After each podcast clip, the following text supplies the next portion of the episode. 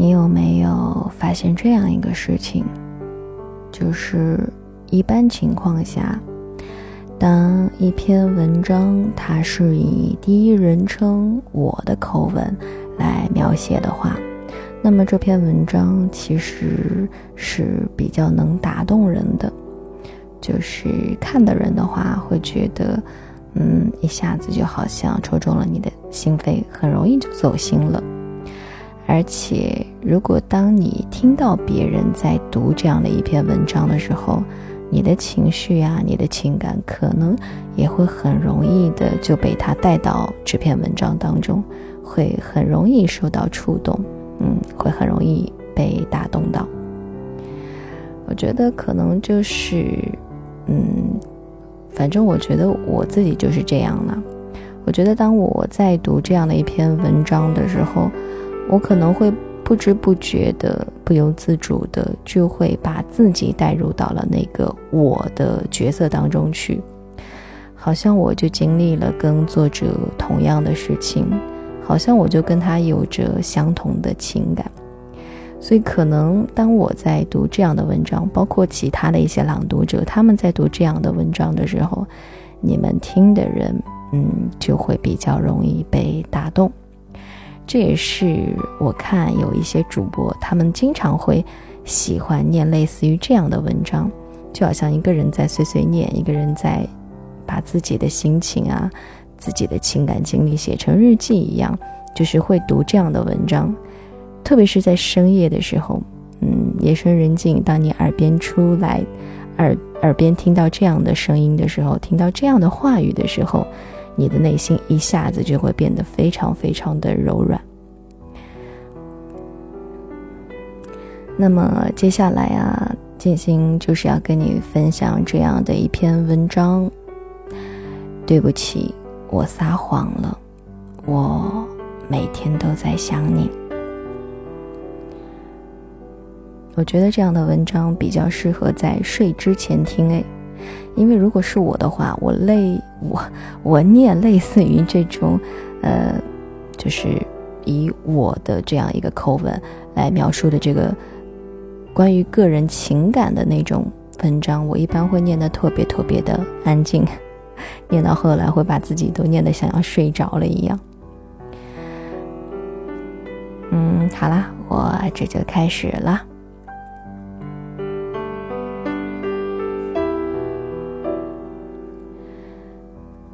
前几天，我身边的朋友们都在热转一张图。人生何必复杂？想念谁打电话，想见面约，喜欢谁表白。我跟小伙伴在公司楼下吃一碗辣的冒汗的牛杂米线，然后说：“好像如果真的这样做了，人生就不复杂了一样。”小伙伴问：“你难道不是这样的人吗？你不是从来都想干啥就干啥吗？”我笑：“是呀。”吃完米线，突然之间眼睛就湿润了。嗯，肯定是米线太辣了的缘故。我突然间发现，我从来都不是别人眼中的那一个。想念谁就打电话，想见谁就约，喜欢谁就表白的人。甚至我从来都没有跟人说过喜欢，说过我爱你，也没有跟任何人说过我很想你。甚至从来都不肯承认，我曾经真的很想某人。很久很久之前，有一年放假回家，跟某人走在路上遇见了，一起在巷子口吃牛肉面。隔着腾起来的蒙蒙的雾气，他絮絮叨叨地说起了今年的各种事情。换了一份工作，恋爱了，又分手了。我一边仔细地把碗里的香葱都挑了出来，一边迷糊地应答他。他。停下来，突然小声的问：“你有想念过我吗？”啊！我愣在了那里，然后赶紧摇头：“没有啊，拜托，我怎么可能会想你？”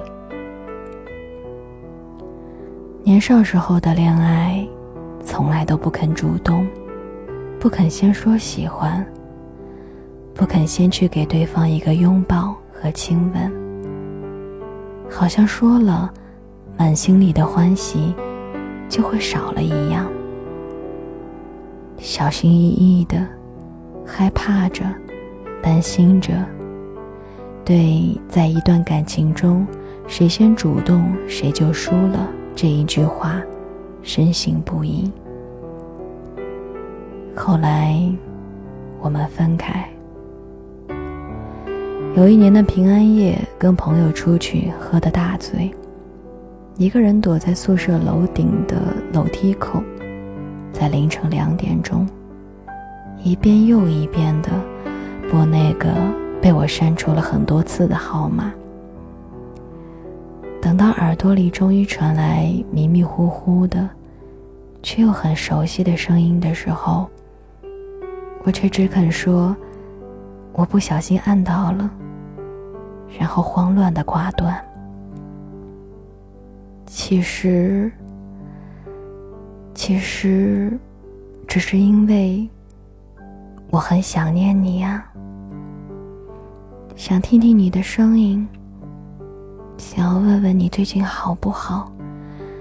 想要告诉您，虽然我们不能够在一起，可是我还是很牵挂你。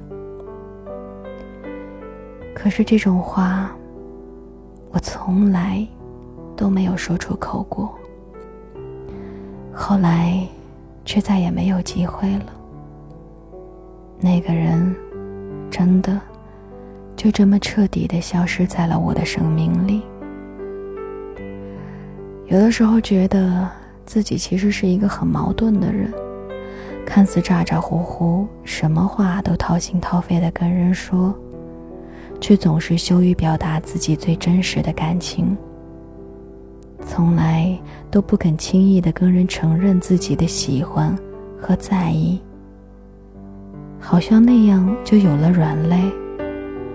好像那样就守护不住自己脆弱的自尊心，好像那样就有了被人伤害的理由。见过身边的朋友，各种各样的失恋后的种种表现。姑娘 A，在失恋之后坐在寝室的地上，哭得撕心裂肺的。身边是狼藉一片的空酒瓶和撕碎一地的他曾经送给他的种种礼物。咬牙切齿地说：“再也不想见到他，恨他恨到了骨子里。”可是到了半夜，还是跳起来，一把鼻涕一把眼泪的给他打电话，哭着说：“你是不是真的不想跟我在一起了？”姑娘 B，失恋之后倒是看起来潇潇洒洒的，一个人跟着一票好基友去了丽江，每一天在朋友圈里发自己长发赤脚、穿着花裙子走在青石路上的唯美照片。我以为他已经放下了过去，重新拥抱新的生活了，可谁知道？有一天半夜，他不顾昂贵的漫游费给我打电话，絮叨了两个小时。主题只有一个：那个谁给他的照片点赞了。姑娘 C 为了彻底的忘记前任，狠下心离开了熟悉的城市，拎着箱子换掉了手机卡。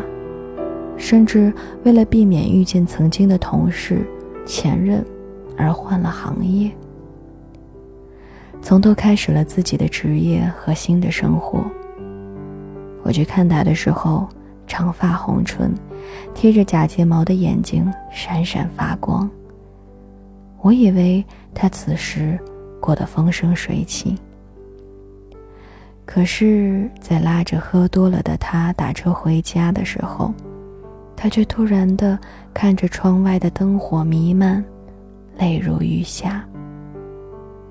你知道吗？不管我现在过得有多好，在我的心里，都比不上当初跟他租三百块钱一个月的房间，没有暖气，挤着过冬的日子。他哭着说：“那个时候有他在啊。”眼线和泪水糊到了一起，晕成了一条线，挂在他的脸上。那么爱漂亮的他，却都没有发现。还有我认识的一个哥们儿，跟女朋友分手之后，还是任劳任怨的，随叫随到。前女友搬家找到他，他一大早就哼哧哼哧的去等着人家开门。前女友出差回来，他凌晨一点钟开着车等在车站。前女友跟人出去嗨，喝多了，他小心翼翼的去接她，并且把她背回了家。前女友恋爱了，订婚了，结婚了。他毫不犹豫地送到大份的红包，然后在婚礼结束之后，一个人在路边摊上醉成了狗。何必呢？我看着把头埋在一堆酒瓶子和毛豆壳之间的他，这样问道。他却突然笑了。我总是以为，只要我一直在他身边。就还是会有机会的。可是如今，他却再也不需要我了。看到朋友们在失恋之后种种失态的表现，我都完全不知所措，连安慰对方都不知道应该说点什么好。因为我从来都没有做过这些事情，也从来都没有体会过。那种因为失去一个人而难过的恨不得去死的心情。之前看到过这样的一段话，印象非常的深刻。失恋分为三个阶段，第一个阶段，痛彻心扉，终日以泪洗面，恨不得听见他的名字就要跳起来。第二个阶段，表面上已经恢复了。和往常一样的工作，谈笑，但是心里面却还是隐隐作痛。第三个阶段，完全解脱了，有了新的生活，听见关于他的任何事情，都已经如同不相干的陌生人。我仔细想了想，过去的所有恋爱，我似乎从来都没有体会过第一个阶段。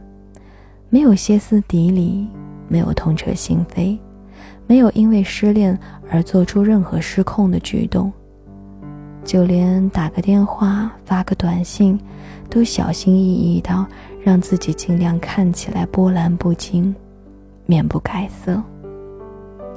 去多吃点好吃的，去好好睡一觉，继续跟人大声的开玩笑，埋头工作。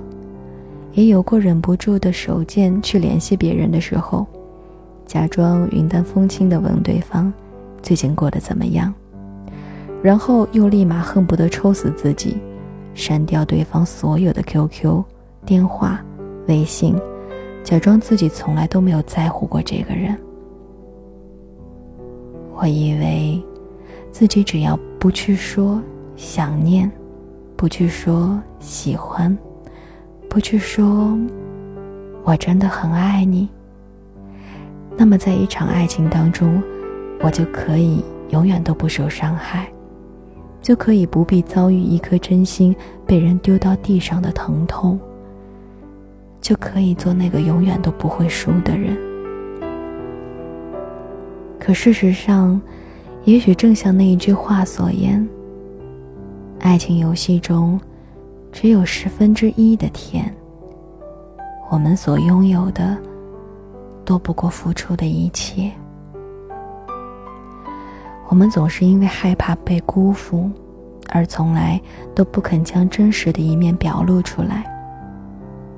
可是爱情这种东西，哪有那么多锱铢必较？又怎么能够经受得住那么多闪躲和隐藏呢？爱一个人从来都不容易，尤其是在都市里。把自己练成百毒不侵的我们，是的，我们哪有那么容易就打开自己锁闭已久的心门，把自己的心肝啊、肠啊、肺啊都掏出来，摊在桌上给人看呢？把自己那一个柔软又倔强的心，亲手的摘出来，放到另外一个人手中呢？很多时候，我们连想念一个人都不肯说出口，更何况是长久的去等待。我们可不可以选择在爱情里做一个勇敢的人，哪怕会被伤害，哪怕会被辜负，可是至少有十分之一的机会能够得到真心爱着的那个人，不是吗？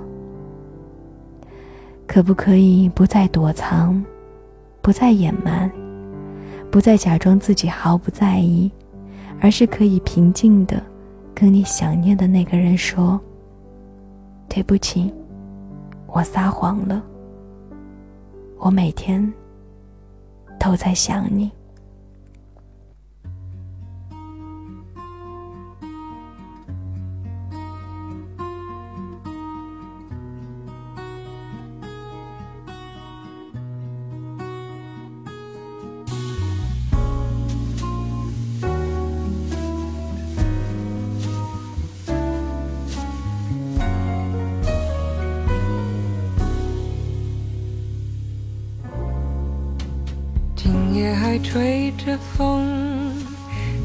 起你好温柔，有你的日子分外的轻松，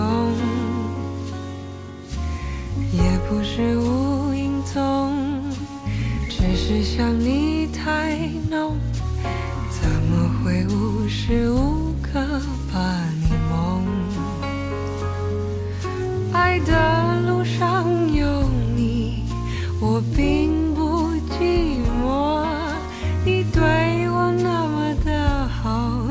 次真的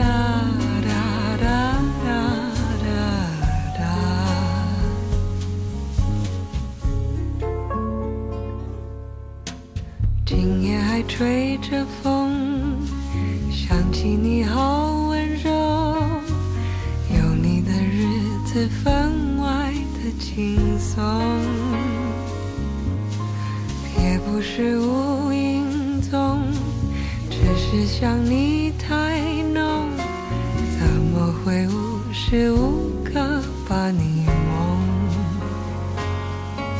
爱的路上有你我并不寂寞你对我那么的好这次真